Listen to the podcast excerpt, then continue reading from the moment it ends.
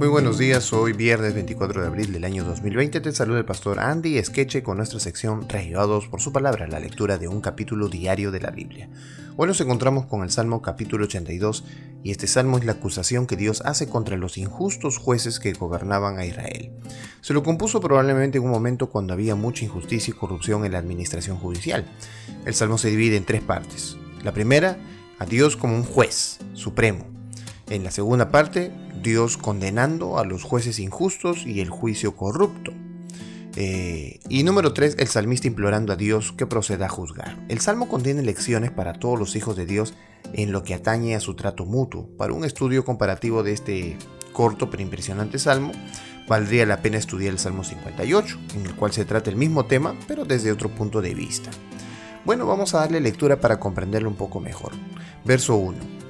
Dios preside el Consejo Celestial.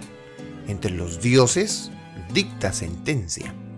¿Hasta cuándo defenderán la injusticia y favorecerán a los impíos? Defiendan la causa del huérfano y del desvalido. Al pobre y al oprimido háganle justicia. Salven al menesteroso y al necesitado. Líbrenlos de la mano de los impíos. Ellos no saben nada no entienden nada, deambulan en la oscuridad, se estremecen todos los cimientos de la tierra.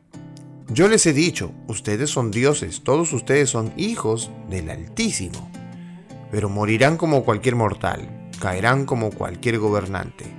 Levántate, oh Dios, juzga la tierra, pues tuyas son todas las naciones. Wow. En medio de esta crisis del coronavirus, en realidad este salmo cae excelente. ¿Por qué? Porque Dios es el que decide la vida. Eh, Dios es el que decide lo que va a pasar con cada persona. Él es el juez supremo. A él no hay que mentirle ni tampoco sobornarle ni convencerlo de alguna forma. No hay cómo, porque Él es Dios. Y entonces en medio de esta crisis algunos están peligrando de morir, etcétera, porque no hicieron tal cosa o, cualquier otra cosa. Pues ahora es tiempo de arrepentirse, ya que Dios puede escuchar a quien sea en el momento que sea. Así que si tú tienes algún problema, alguna situación, algo que te angustia y te, eh, te tiene mal, pues pide perdón a Dios.